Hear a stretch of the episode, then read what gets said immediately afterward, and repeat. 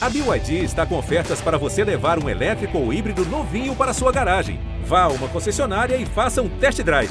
BYD, construa seus sonhos. O Walter me contou, o Walter Salles foi um dos grandes entusiastas do Deserto Particular, me ajudou muito mesmo na campanha e ama o filme. O Walter, logo que o filme foi escolhido, como a gente havia feito uma série juntos, os Irmãos Freitas, o Walter me ligou para me parabenizar e eu pedi algumas orientações para ele, porque ele tinha feito uma campanha muito bem sucedida com o Central do Brasil. E o Walter de cara me disse, cara, olha só, aproveita esse momento, mas não se iluda.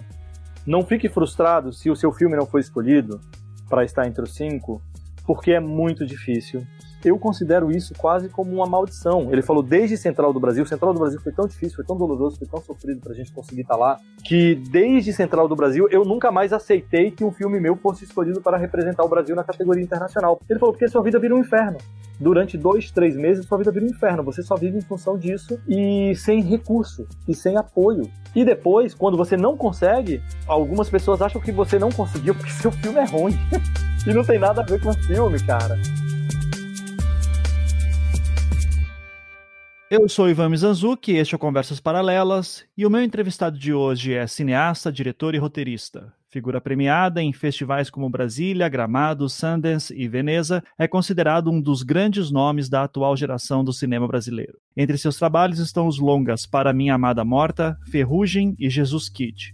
Na TV e no streaming, dirigiu séries como Irmandade para Netflix, Irmãos Freitas, atualmente na HBO Max, e o documentário O Caso Evandro, disponível no Globoplay. Recentemente foi selecionado pela Academia Brasileira de Cinema para representar o Brasil na corrida pelo Oscar 2022 com seu último filme, Deserto Particular.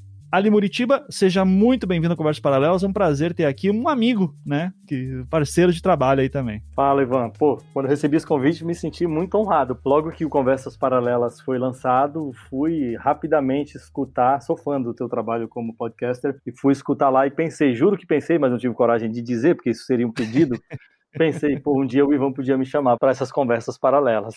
E cá estamos, que bom. E que bom que nesse momento ainda sobre o Oscar, né? Porque quis as estrelas do mundo do cinema que você fosse o selecionado da Academia Brasileira, né? Para isso e trouxe muito aprendizado, né? Sobre todo esse processo, porque eu vi você postando sobre isso nas redes sociais. Então fiquei bastante curioso, né? Que acho que a pergunta que dos guia aqui é como que faz para ganhar ou qual é o preço de um Oscar, né? Então eu queria que a gente começasse lá no início, quando você recebe a notícia que o deserto particular vai representar o Brasil na seleção. Como é que é esse processo? Alguém te ligou, te mandou zap? Como é que foi esse dia? Então, explicando aqui para os ouvintes como é que a coisa mais ou menos funciona. Todos os anos, um grupo grande de mais de 90 países escolhe e os métodos de escolha são variados, escolhe um de seus filmes que tenham sido lançado comercialmente naquele período para representá-lo na corrida do Oscar. Então é como se você fosse um atleta que consegue se classificar para uma próxima etapa de uma, de uma competição esportiva na tentativa de conseguir uma vaga para os Jogos Olímpicos. Essa escolha ela é nacional, feita nacionalmente. Aqui no Brasil, mais recentemente, a escolha cabe à Academia Brasileira de Cinema, que é um órgão não governamental, um órgão de classe, é, composto por membros da indústria que todos os anos elege qual é aquele filme brasileiro que, segundo critérios não objetivos, são mais subjetivos mesmo, pode vir a representar o Brasil na corrida do Oscar. A última vez que o Brasil teve um filme na corrida do Oscar foi em 1998, com o Central do Brasil. Então faz muito tempo que o cinema brasileiro não consegue emplacar um filme lá dentre os cinco concorrentes na categoria de melhor filme, agora chama internacional. São filmes falados em língua não inglesa. Aqui no Brasil, os filmes que são lançados naquele período de ano, eles têm que se inscrever para tentar conseguir a vaga de representante brasileiro no Oscar. Isso nem estava no meu radar, assim, honestamente não fazia parte dos meus planos e nunca parei para pensar sobre Oscar. Isso é uma boa pergunta até, desculpa, mas assim, quando você gravava, você fez um take, você falou, porra, isso aqui vai pro Oscar ainda. Alguém pois vai... é, nunca passou, nunca passou pela minha passou. cabeça, eu nunca imaginei. Se, sempre pensei, por exemplo, em estar selecionado com um filme no Festival de Cannes. Espero muito estar lá um dia, mas sempre imaginei o Oscar algo tão inalcançável, inatingível e tão distante da nossa indústria aqui, que nunca passou pela minha cabeça. Só em setembro, no Festival de Veneza, quando o filme foi aclamado e premiado lá, é que a Bárbara Paz, atriz e diretora, que no ano anterior havia sido escolhida para representar o Brasil com o seu documentário Babenco, sobre o Hector Babenco, ela viu o Deserto Particular e aí ela chegou para mim e falou: Cara, você deveria escrever o seu filme para tentar a vaga de representante brasileiro no Oscar, porque seu filme é incrível. Eu falei: Hum, ah, é? Ela é, faz isso. Ela provocou algumas vezes lá em Veneza, e aí falei com o produtor do filme, com o Antônio, e nós inscrevemos. Mas, nesse momento, estava todo mundo dizendo que um outro filme que também estava em Veneza seria o representante brasileiro do Oscar, que é o filme do Alexandre Morato, Sete Prisioneiros, que é um filme de estúdio, que é um filme da Netflix, Netflix internacional, não Netflix Brasil, produzido pelo Fernando Meirelles, tendo no elenco é, Rodrigo Santoro. Então, todos os jornalistas, críticos e tal, dava como certa a escolha do Sete Prisioneiros. Mas como nós tínhamos o direito de nos inscrever, nos inscrevemos. Então, quando eu recebi a ligação, e a ligação informando de que havíamos sido os escolhidos aconteceu dia 15 de setembro, se não me falha a memória, foi uma grande surpresa. Eu estava eu estava trabalhando, estava fazendo tech scout, pesquisa de locação da série que eu estou fazendo agora para a Amazon, no meio do mato, no sertão da Paraíba. E aí, quando nós paramos num restaurante para comer, haviam muitas ligações no meu celular e a assessora de imprensa do filme dizendo: me liga urgente. Aí eu liguei para ela e ela falou: olha, o deserto particular foi o escolhido. E eu falei: cacete, meu Deus. O que significa isso agora, né? Tipo, fiquei feliz, fiquei honrado, mas comecei rapidamente a tentar entender o que significava isso. E significa muita coisa importante, significa a chancela da indústria brasileira ao seu filme, significa reconhecimento, significa mais visibilidade para o seu filme, mas significa uma puta responsabilidade, que é representar o seu país tendo que fazer campanha, e é uma espécie de campanha política mesmo, para tentar a vaga entre os cinco representantes. Porque o que acontece? Não se trata apenas de fazer um bom filme ou de ter um bom filme. Isso eu fui descobrindo aos poucos, à medida que fui me inteirando de como é que se faz uma campanha. Até esse momento você não tinha nem ideia de como funciona para aqueles cinco filmes estarem selecionados? Ou você já tinha alguma noção? Eu já tinha ouvido falar, de que era preciso fazer campanha, mas eu não sabia o que significava fazer campanha, nem quanto significava fazer campanha. Nós fomos escolhidos muito tarde, né? O Brasil demora muito para escolher o seu representante, e nessa corrida em que você está disputando com gente do mundo inteiro e com gente muito importante, com suas carreiras já estabelecidas, tem três variáveis que são fundamentais. Em ordem de importância, a variável primeira é dinheiro, a segunda é tempo e a terceira é a qualidade do filme. Acredite, a qualidade do filme é a terceira das variáveis mais importantes. Então, o Brasil escolhe muito tarde. Nós fomos escolhidos em 15 de outubro e nós tínhamos apenas dois meses para fazer campanha, porque o resultado da shortlist, que é uma lista menor de apenas nove filmes, já seria divulgada dia 21 de dezembro. Então tínhamos só dois uhum. meses para fazer essa corrida toda. Então a gente começou a contatar brasileiros e brasileiras que já haviam feito campanhas anteriormente para entender como se faz campanha, quanto custa para fazer campanha. Aí a coisa começou a ficar assustadora, porque fazer campanha significa tornar o seu filme visível para os membros da Academia Norte-Americana de Cinema.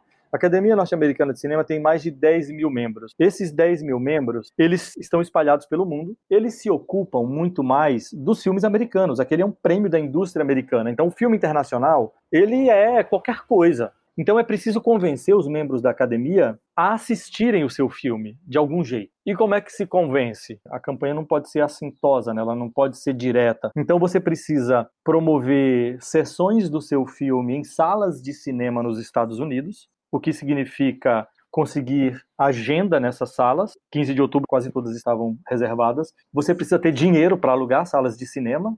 Dinheiro é dólar, muita grana. Você precisa promover eventos que atraiam os membros votantes da Academia de Cinema para assistir o filme. Não basta você botar o filme em cartaz. Você tem que botar o filme em cartaz e trazer, sei lá, Caetano Veloso para fazer um pocket show e um coquetel depois ou sei lá, você traz um, um, grande, no caso do meu filme que tem uma temática LGBTQIA+, você tem, você tem que convencer, de repente, sei lá, é, o Elliot Page, que é um ator transgender, a encabeçar a campanha do seu filme para vir fazer um debate, um Q&A depois da sessão do seu filme. Ou você tem que pagar um puta show com Anitta e Pablo Vittar depois da sessão do seu filme. Então, é preciso ter muita grana, é preciso ter muito, fazer muitos contatos com gente do, da indústria cultural e cinematográfica norte-americana para encontrar padrinhos, para encontrar gente que te apadrinhe para que o seu filme seja visto, porque o fato é que os, os membros da Academia Norte-Americana de Cinema eles não estão nem aí para os filmes internacionais. Então, se você parar para olhar, quais são os filmes que estão lá hoje, os cinco filmes que conseguiram essa vaga,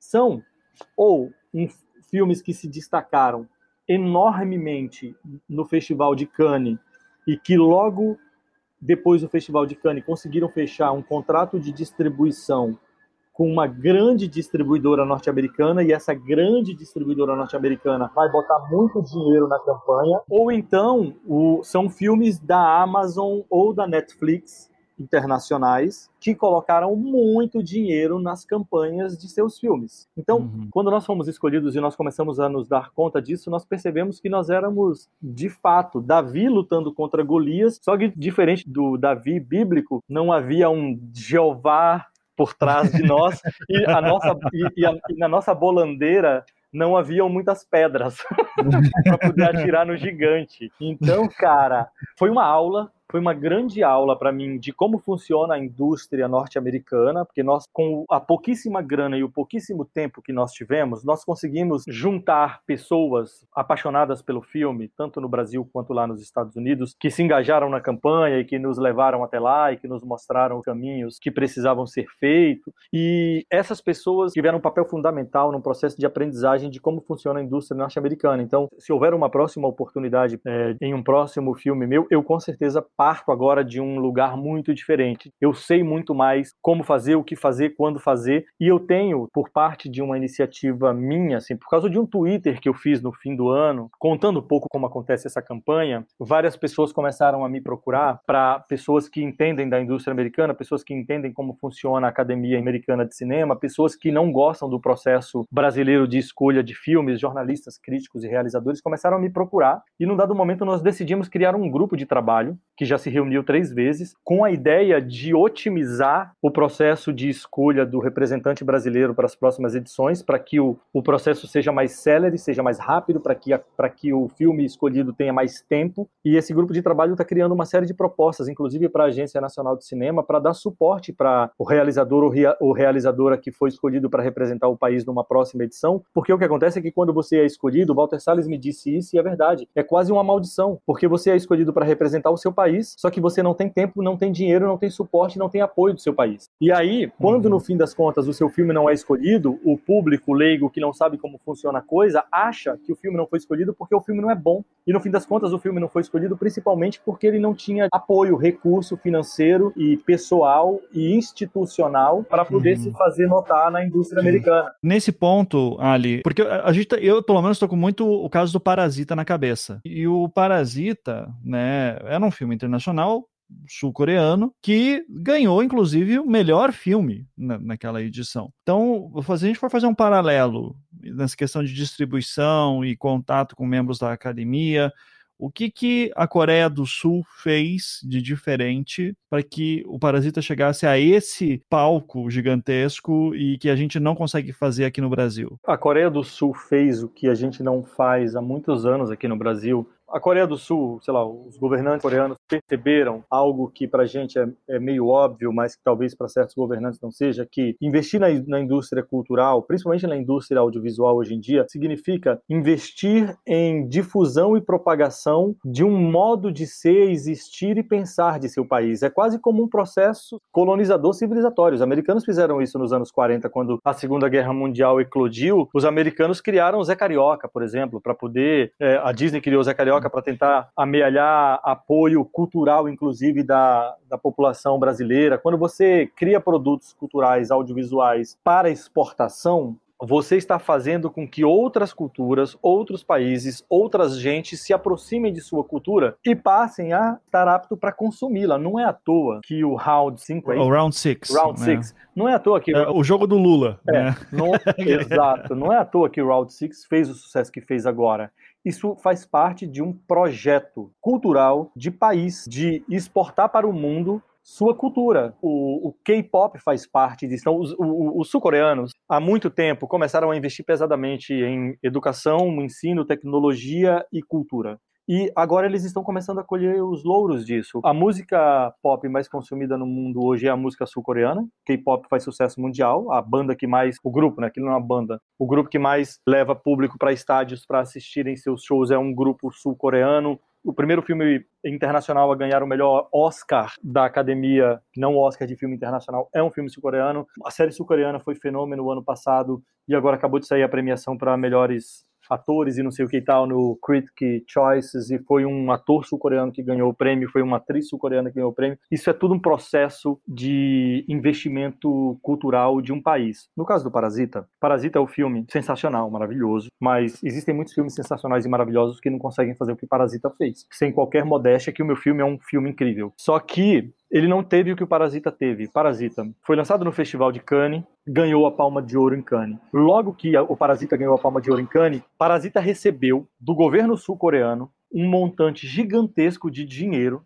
para poder começar a campanha do Oscar. Então, antes mesmo do Parasita ter sido escolhido pela Coreia do Sul para ser o representante da Coreia do Sul na corrida do Oscar, porque essa escolha acontece normalmente entre agosto e setembro, Parasita já tinha mais de um milhão de dólares para fazer sua campanha. Só para efeito de comparação, Deserto Particular não teve nem 30 mil dólares para fazer sua campanha, Caramba. enquanto Parasita teve mais de um milhão de dólares para fazer sua campanha. O Bong Joon-ho, já em maio, se muda para os Estados Unidos, e ele não se muda com recursos próprios, ele se muda bancado. Bancado pela distribuidora americana que estava distribuindo o filme e bancado pelo governo sul-coreano que sabia da importância daquilo. E ele passa de maio a dezembro fazendo campanha. Então, enquanto deserto particular, só para efeito de comparação, teve 45 dias para fazer campanha, Parasita teve sete meses para fazer campanha. Enquanto o deserto particular teve 30 mil dólares para fazer campanha, Parasita teve mais de um milhão de dólares para fazer campanha. Então, não basta apenas ter um bom filme, é preciso ter um pensamento estratégico para fazer campanha, e existem profissionais na indústria americana que são especialistas nisso e que você contrata a peso de ouro, que são pessoas, são os publishers, que são as pessoas que te ajudam a desenhar uma campanha e a fazer campanha. São pessoas que conhecem gente da indústria e que vai fazer com que gente da indústria veja o teu filme, mas para tudo isso é preciso de dinheiro. Parasita teve tudo isso, para além de ser um filme incrível, incrível, muito acima da média. Parasita teve tudo isso. Tem um filme que está agora entre os cinco indicados, que, cara, esse filme só está entre os cinco indicados por causa da Netflix. É um filme legal? É, é um filme legal, mas ele não passa disso, um filme legal. O filme do Sorrentino, A Mão de Deus, ele é só um filme legal. Só que quando eu cheguei em Los Angeles para fazer campanha para o deserto particular, eu me lembro que eu fiquei assustado. Nós estávamos contando moedas para poder fazer um anúncio na Hollywood Report, que é uma revista especializada em cinema lá em Los Angeles, onde é preciso fazer anúncios, e nós estávamos contando moedas para fazer um anúncio na Hollywood Report do nosso filme, enquanto na Hollywood Boulevard, que é uma das principais avenidas de Los Angeles, onde ficam muitos dos cinemas, muitos dos teatros, havia em cada esquina um outdoor gigantesco do filme do Sorrentino. Como competir uhum. com isso? Como competir Sim. com isso? É impossível competir. E sabe o que é doido isso, você me falando? Porque eh, a gente, como leigo aqui fora, tem a impressão que o, o, o trabalho do membro da banca da academia é justamente ser o cara que fica catando filme por aí e que não teria que esperar um outdoor ou 30 outdoors na mesma rua ser uma coisa que o influencia. Ele teria que ser justamente o cara que vai chafurdar em cantos que ninguém vai para encontrar esse filme. Só que daí agora, colocando em perspectiva, exemplo, quando tá falando de filmes internacionais, é filme pra cacete, o cara não tem como, o cara só tem uma vida. Não, né? sim, Ele... exato, é. e, e esse cara não tem que ver, teria que ver não apenas os 90 filmes internacionais, como se ele é membro da academia e quer votar, ele teria que ver também os filmes americanos que são né, centenas também. Então, é preciso convencer. Olha só que, malu que maluquice, eu também só descobri isso agora. Você, no caso do filme internacional, não são todos os membros que votam. Para que você seja um membro da academia americana que vote no filmes nos filmes internacionais, você precisa se inscrever no site. Você precisa chegar lá no site da academia, que você tem um login sem e se inscrever dizendo eu quero votar para filmes internacionais. Se você não fizer isso, você não recebe acesso acesso aos filmes internacionais e você não pode votar. Só que para você se inscrever e votar nos filmes internacionais, imagine, Ivan, que você é membro da academia e você viu Deserto Particular num festival de cinema e você ama o filme e você quer votar no meu filme. Uhum. Você precisa se inscrever como votante na categoria de filme internacional. No entanto, para que você tenha a possibilidade de votar no meu filme, você precisa mandatoriamente assistir outros 15 filmes internacionais, senão você não consegue estar habilitado para votar no meu filme. Então você precisa convencer as pessoas não apenas a votar no seu filme, mas a se inscrever para votar na categoria de filme internacional. Então é um trabalho doido, do cão. Uhum. Chega no final do processo e fala, cara, eu não quero mais, eu quero só fazer filme, eu não quero fazer esse diabo de campanha, não. Puta, meu Deus. Eles recebem alguma coisa extra por isso? Não, ou, não recebe nada, não? é um trabalho a título gratuito. Não, Caramba. não recebe nada, é um trabalho gratuito, assim. O Walter me contou, o Walter Salles, que foi um dos grandes entusiastas do Deserto Particular, me ajudou muito mesmo na campanha e ama o filme. É, o Walter, logo que o filme foi escolhido, como a gente havia feito uma série juntos, os irmãos Freitas, o Walter me ligou para me parabenizar e eu pedi algumas orientações para ele, porque ele tinha feito a campanha muito bem sucedida com o Central do Brasil. E o Walter de cara me disse, falou, cara, olha só, aproveita esse momento, mas não se iluda. Não fique frustrado se o seu filme não foi escolhido para estar entre os cinco, porque é muito difícil. Ele falou: Eu considero isso quase como uma maldição. Ele falou: Desde Central do Brasil, Central do Brasil foi tão difícil, foi tão doloroso, foi tão sofrido para a gente conseguir estar tá lá, que desde Central do Brasil eu nunca mais aceitei que um filme meu fosse escolhido para representar o Brasil na categoria internacional. Porque é, é Ele falou: Porque sua vida vira um inferno. Durante dois, três meses, sua vida vira um inferno. Você só vive em função disso e sem recurso e sem apoio. E depois, quando você não consegue, algumas pessoas acham que você não conseguiu porque seu filme é ruim. e não tem nada a ver com o filme, cara. E nesse lance até, eu lembro uma vez, eh, muitos anos atrás eu acompanhava o podcast do Kevin Smith, né? O, o, o cineasta. Ele tem um milhão de podcasts, né? Tinha pelo menos, não sei como é que tá hoje.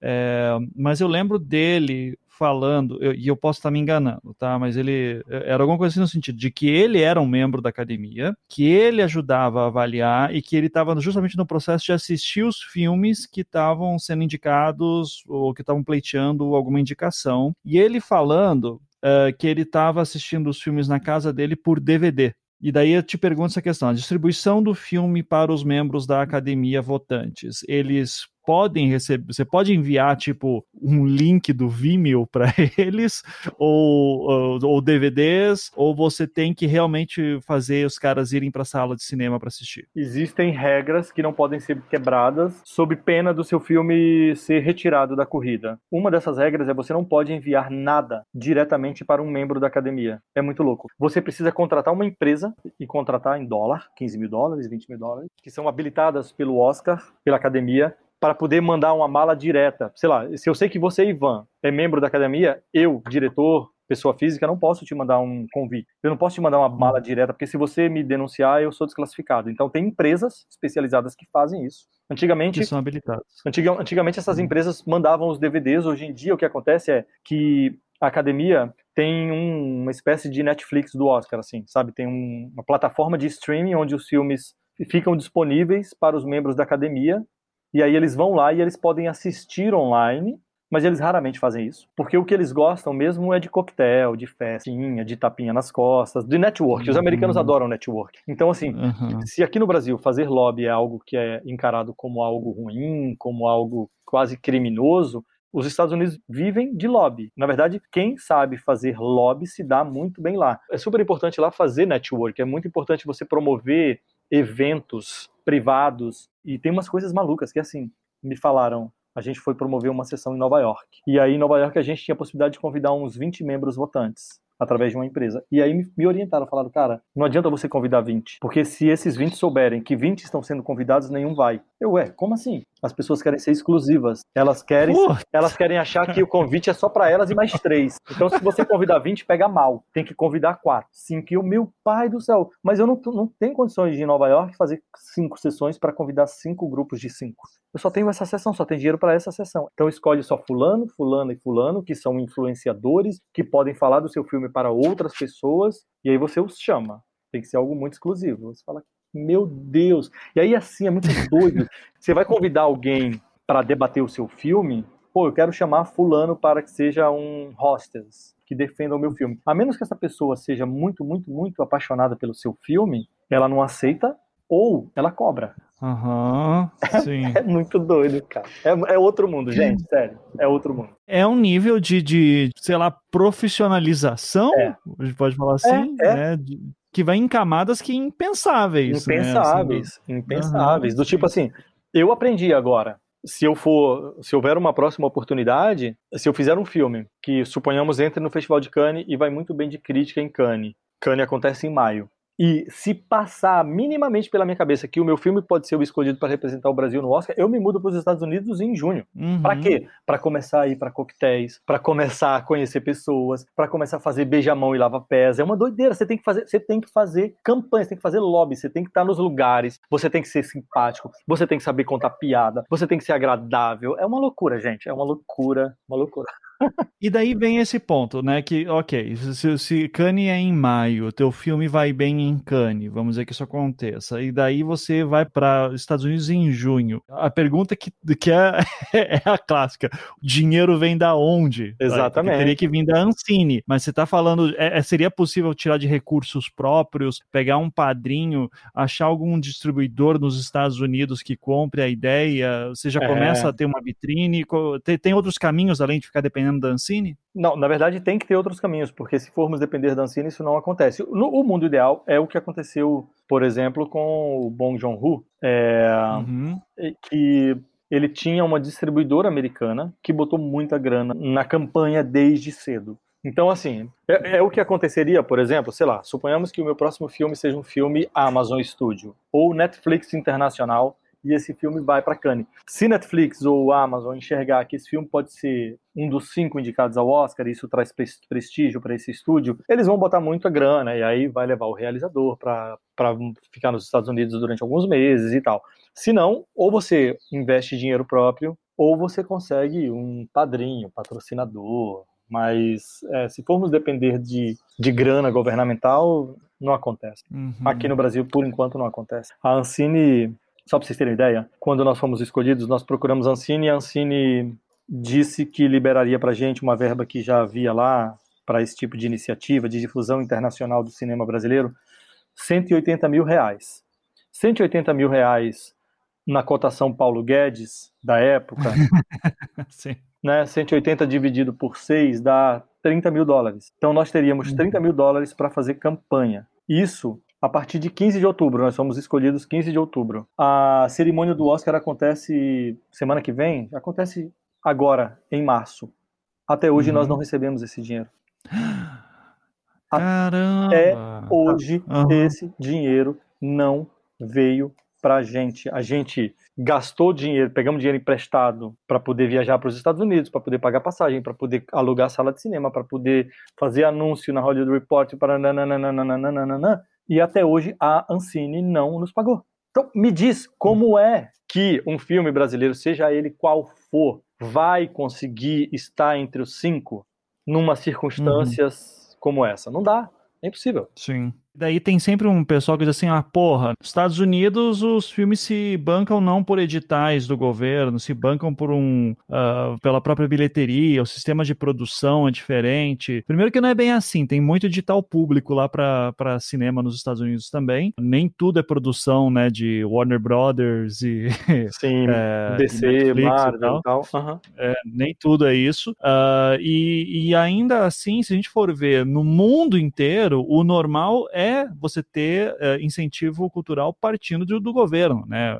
Na Europa, acho que isso é, é padrão. É padrão, né? então, não, isso é padrão. É. Isso é padrão em toda a América Latina, isso é padrão em toda a Europa, isso é padrão nos Estados Unidos também, no Canadá também. Os filmes, os filmes americanos que se pagam são os grandes filmes de estúdio, mas existem muitos filmes norte-americanos independentes que são feitos com suportes governamentais, com suportes de estados, com suportes de cidades. Então, a produção cinematográfica é uma produção cultural e industrial muito cara.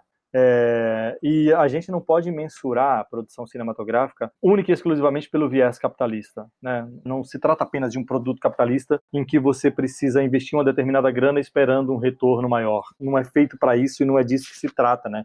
Se trata de difundir valores, cultura, língua, comportamentos. É quase uma questão de, de, uma questão nacional mesmo, de, de, segurança nacional, de proteção nacional, de, de, difusão do jeito nacional de ser, sabe? Então, uhum. quando as pessoas criticam a indústria cinematográfica brasileira por essa lógica de que ah, os filmes brasileiros não se pagam, deveriam se pagar, etc e tal, elas estão falando isso por desconhecimento da realidade das outras indústrias, dos outros países. Se você olhar daí o caso do Bong Joon-ho, né, que você citou e que também ganhou dinheiro da própria uh, Coreia do Sul, entendendo que isso é, é, é o que chama de soft power, né? É você fazer a sua cultura chegar em outros países uhum. e assim você vai ganhando influência. O Brasil foi muito bom disso um tempo atrás e, né, infelizmente perdemos essa, esse bonde, mas mesmo assim, se você for ver até a filmografia do cara, né, que vai fazer ele com que tenha uma grana depois para poder bancar a parte da distribuição, pô, ele fez o Expresso da Manhã, que é filme americano, em 2013, né, ele fez o Oksha em 2017, Sim. um grande sucesso na Netflix, então é, quando chega Parasita 2019 já tem toda uma, uma estrutura por trás, né, então não, não, não vem do nada. E daí, nessa discussão, ok, já, já tá bem claro que o Oscar é esse momento, né, que é super da indústria e é um negócio, é negócio, né, a gente tá falando de business total, assim, em todas as suas esferas. E é, é uma coisa que eu sempre ouvi de críticos de cinema, que a, o Oscar, ele é muito propaganda, ele é muito mais um prêmio comercial, é o termo assim, ele não avalia a arte, né, ele não avalia, ele é um show, né, mas assim, os prêmios, assim, artísticos, eles são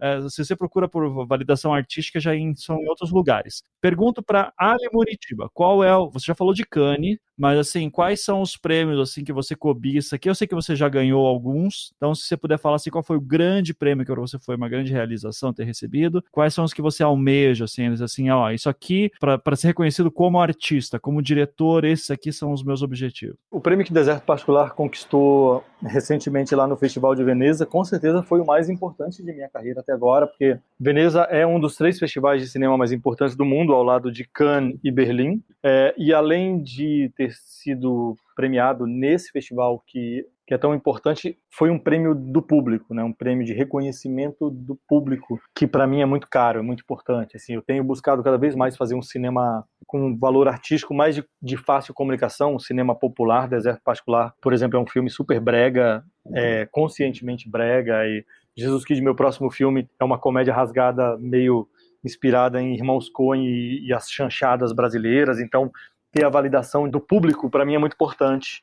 É, e eu, eu tenho muita vontade de um dia estar com um filme no Festival de Cannes, ser premiado no Festival de Cannes. E agora que eu provei o gostinho de fazer campanha para o Oscar, eu vou ganhar o Oscar. Porra, é esse que eu quero, né? Pô, agora, agora, agora, que os caras, os caras me botaram para jogar, me botaram em campo, só que não me deram chuteira, tive que jogar descalço. Agora eu vou arrumar um jeito de conseguir chuteira para poder jogar. Perfeito. Você e você foi indicado ao platino também, né? Sim. Inclusive, o que, que é o platino para quem não conhece e quantas indicações você teve? O prêmio platino é uma espécie de Oscar do cinema ibero-americano, do audiovisual ibero-americano. Então, se o Oscar contempla principalmente a indústria norte-americana e só de maneira tangencial, assim, um pouquinho o cinema internacional, nessa categoria de filme internacional, os prêmios platinos, eles fazem o mesmo que o Oscar, só que para todos os países de língua ibérica, tanto os países de língua hispânica quanto os países de língua portuguesa. E aí o Deserto Particular teve quatro indicações, como melhor filme, melhor roteiro, melhor direção e melhor trilha sonora para o Felipe Aires, que assina a trilha sonora do Casevandro também. Sim, sim. E, e agora de Altamira que vai vir. E também, agora de né? Altamira. Né? E eu recebi uma indicação como, como melhor criador de série pelo Casevandro é, também, aí na categoria televisão e tal. Desculpa, não são cinco categorias que você seis, seis indicações ao, ao Platino? Eram, eram, que, ó, eram seis. Aqui, é o, o de melhor série, que era para o caso Evandro também, que eles têm etapas, né? Eles, eles têm como se fossem pré-leções, sabe?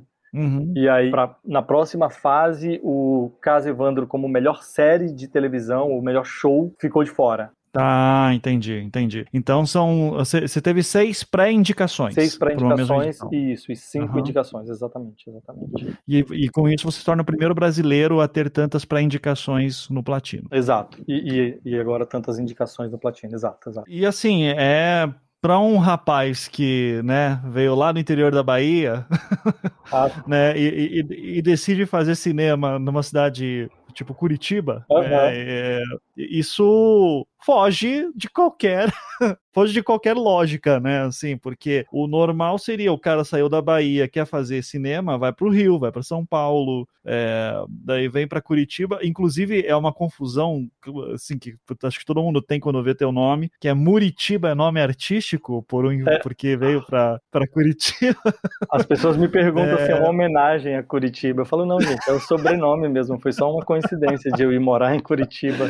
E, e, eu lembro uma vez você me falando, Ali, e acho que isso tem a ver um pouco com isso, que a, gente estava em algum momento de produção do caso Evandro, e daí você dizendo que quando você levava teus filmes pra gringa, né? Isso antes do, do particular, do caso Evandro, tudo, e acho que estava falando do Ferrugem em específico, que foi né, um filme que também chamou, chamou a atenção de muita gente para você. Você já estava chamando atenção, mas o Ferrugem, acho que, te, pelo menos a impressão que eu tenho, né? Te alçou outros, uh, outros voos. Eu lembro de você me falando que os gringos assistiam seu filme, seus filmes filmes e dizer assim, mas isso é Brasil? Essa coisa cinza, uhum. chuvosa, de certa forma imprime um outro, uma, um outro olhar sobre o Brasil, né? Essa experiência de vir da Bahia, morar em Curitiba, dois opostos, assim, em questão de Brasis, né? Como é que você vê essa questão dessa, dessa, dessa impressão cultural que parece fugir do eixo Rio-São Paulo. É uma coisa que eu sempre falo muito nas minhas produções, assim, assim eu, eu, eu gosto de sair do que o Brasil está tá acostumado a ver, né? O Brasil não é só Rio-São Paulo, e mesmo que eu esteja falando aqui do Sul, que é uma região rica, enfim, daí tem todas as questões de preconceito, tem uns nazistas, e daí a gente, como eu costumo dizer, é fascista, mas a rua é limpa, né? Assim, como é que você vê essa, essa, esse mix cultural que sempre falam, o Brasil é essa mistura cultural, mas a gente não vê isso na tela, né? Como é que você, você tem essa preocupação nas suas obras? Você, você acha que esse é o teu diferencial? É, acho que mais uma vez a gente volta àquela questão de, de difusão para o mundo de um determinado de criação pro, no mundo de um determinado imaginário sobre o seu país, né? Se para o mundo a música brasileira até pouco tempo atrás se resumia a samba e bossa nova, hoje o mundo já entende que a música brasileira também tem funk, e isso foi graças à Anitta, por exemplo. O hum. mundo está começando a entender que a música brasileira, para além de bossa nova, de samba, de funk, também é pop. E isso está sendo graças a Pablo Vittar, que está começando a, trilhar uma carreira internacional. Então, acho que quanto mais pessoas de, de, de determinadas regiões produzem e difundem as suas produções é, pelo mundo, tanto mais diversa será enxergada a produção brasileira. Então, enquanto apenas filmes realizados é, no Rio ou em São Paulo circulavam pelo mundo e conseguiam espaços privilegiados de difusão, se criava a ideia de que o Brasil era aquilo, de que o Brasil é o Rio de São Paulo, de, de que as pessoas falam porta ou falam gostosa, quando na verdade as pessoas podem falar, né, o Brasil é essa coisa maravilhosamente diversa, gigantesca. Eu, eu vivi muito isso de perto quando, já no meu primeiro longa de ficção para Minha Amada Morta, eu viajei pelo mundo com ele. As pessoas estranhavam muito até o ritmo do filme, né? Como assim, cara? Não tem favela? Não tem tiro? Era justo na época em que o filme Favela tava fazendo muito sucesso, com os filmes do Padilha e tal. E tipo assim, caralho, tem um filme brasileiro bom, mas que ninguém dá tiro em ninguém, e que não tem morro, e que não tem praia, que não tem sol. E aí eu falava, gente, mas pois é, que Brasil é esse que você conhece? Existem, existe o Brasil diferente. Existe um Brasil mais acinzentado de, de colonização polonesa e ucraniana. É, então, acho que isso muita gente no Brasil faz filmes em seus estados e com os seus sotaques e com a sua gente, com a sua cor, com o seu olhar, mas poucos desses filmes circulam muito. Quanto mais esses filmes circularem, mais diverso o nosso país será enxergado. Então a gente tem hoje em dia tem os filmes feitos em Minas Gerais pelo, pelo pessoal do Filmes de Plástico que faz filme na periferia de na região metropolitana de Belo Horizonte, na cidade de Contagem. Cara, esses caras fazem filmes com gente preta em Minas Gerais que fala o ai e que tem uhum. suas próprias questões, seu jeito de ser, seu jeito de existir, seu ritmo. E esses caras estão começando a mostrar os seus filmes internacionalmente, então estão mostrando um Brasil que não era conhecido, esse Brasil da periferia mineira. Assim como eu, ao fazer os meus filmes aí em Curitiba, estou mostrando um outro Brasil que não era que não era visto. E aí é que bom, né? Que bom que tem gente fazendo cinema em Brasília, tem gente fazendo cinema no Ceará, com esses sotaques diferentes, porque vai dando para o gringo a, a possibilidade de enxergar o tamanho da diversidade do nosso jeito de ser, do nosso povo, do nosso sotaque e da nossa história, das nossas histórias, porque são histórias muito distintas as histórias que se contam em Curitiba das histórias que se contam no Meyer, sabe? E quantas histórias que não se perdem, né? Porque eu não sei quanto você. Uh, eu, eu, imagino, né, que você deve ter sofrido algumas pressões que eu sofri minimamente fazendo podcasts, eu faço desde 2011, mas daí sempre tinha brincadeira de sotaques, né? Assim, de, de porra, podcast só tá com voz. E daí você tá lá um cara falando leite quente, né?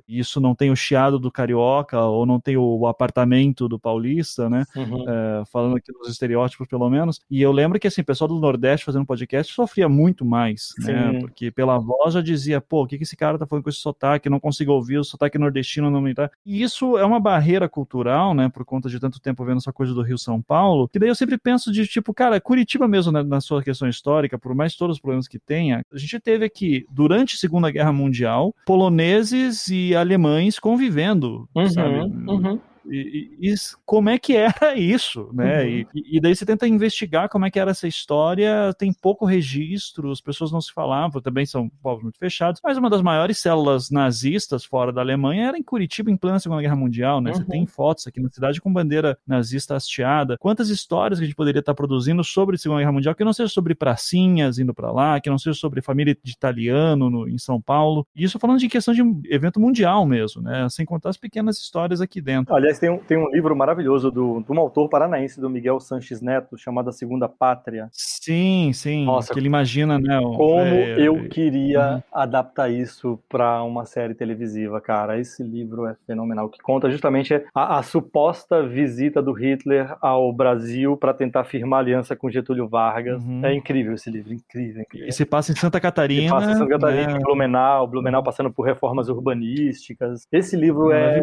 sensacional. O, o, o Miguel, que inclusive, né, para quem não conhece, né, um dos maiores escritores aqui do Paraná, ele é atualmente é reitor da Universidade Estadual de Ponta Grossa. Ele tem livros maravilhosos, o livro da Colônia Cecília, por exemplo, né, que é uma das uhum. experiências anarquistas que teve no, no Brasil no século XIX, até hoje é, é sempre citado. Então, acho que é um amor anarquista o nome do livro dele. Enfim, é, é um cara incrível, assim, para pensar essa mistura de realidade com, né, de história com ficção, né, essas ficções históricas que ele faz, super locais. Isso dariam grandes filmes, né, com certeza. Dariam grandes filmes. E daí, nesse sentido, eu, eu fiquei, já falando do, do futuro, né, você vai sair Jesus Kid, uh, vai lançar, já, na verdade já, já apareceu no Festival de Gramado, uhum né, em 2011. Em 21, 2021, 2021. Mas é ainda agora em 2022 ele ainda não, não já tem previsão para ser distribuído, para aparecer por aí o seu novo filme? Sim, ele, ele deve ele deve ser lançado até o meio do ano. A gente está tentando encontrar mais uma vez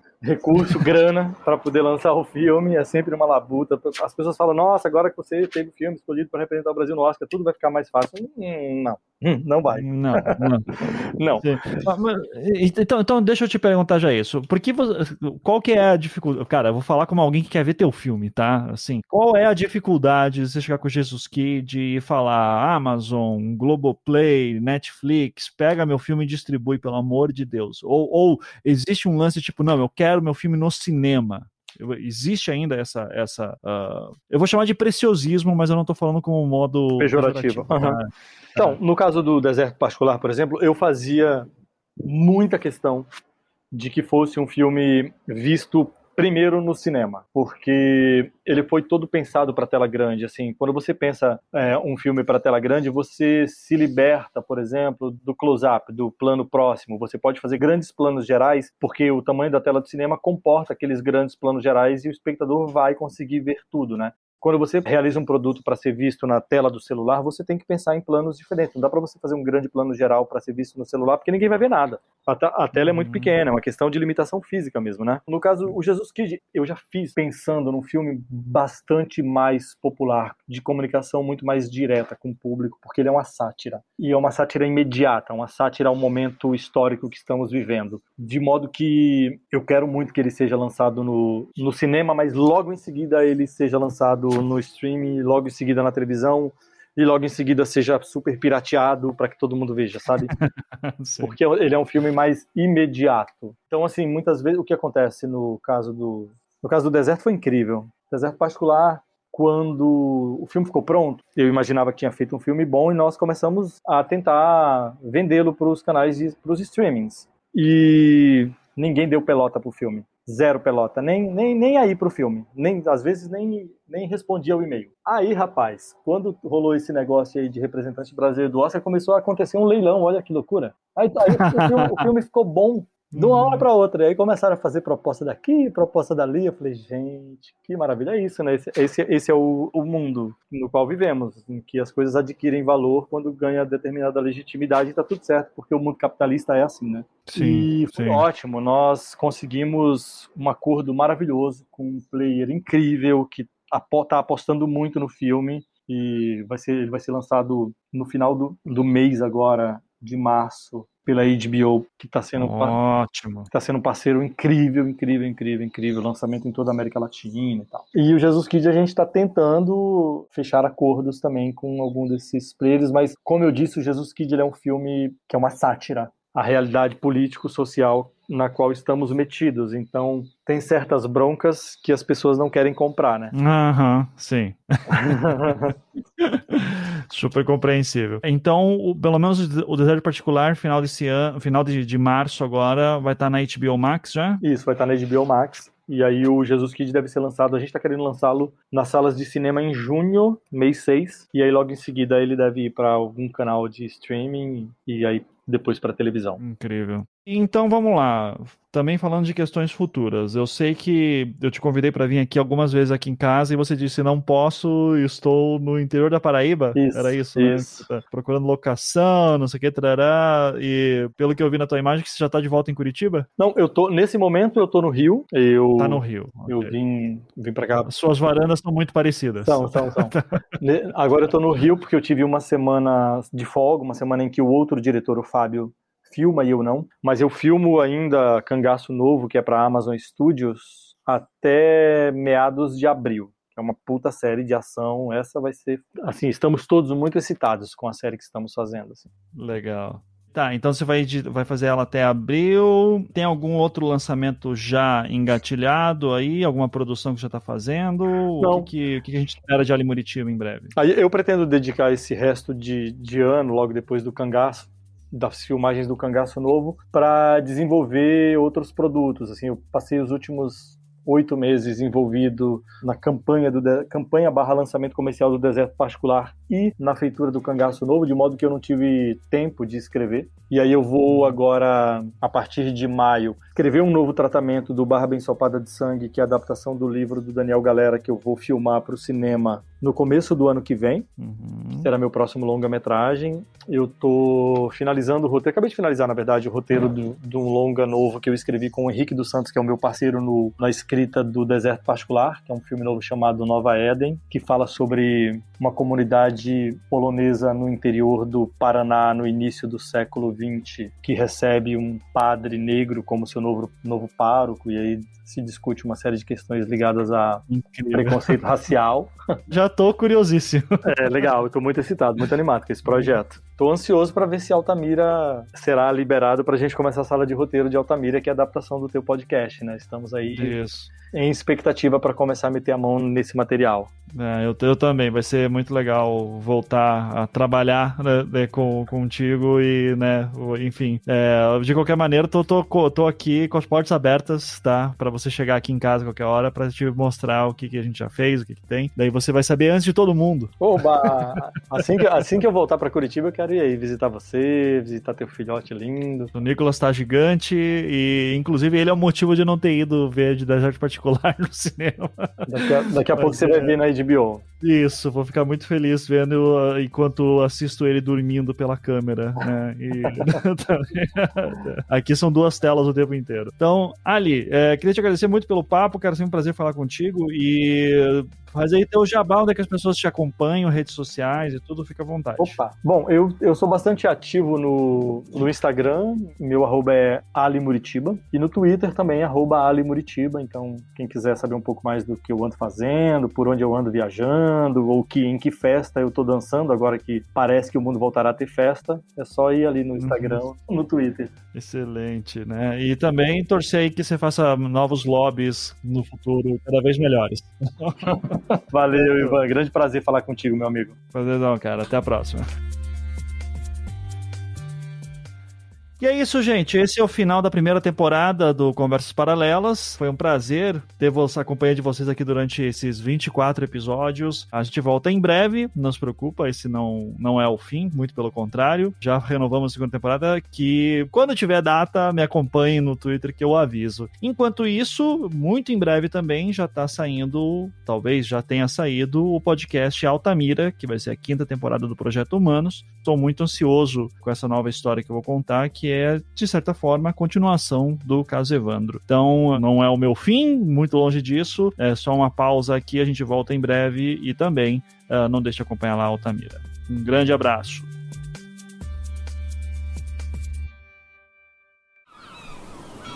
Este podcast foi editado pela Maremoto.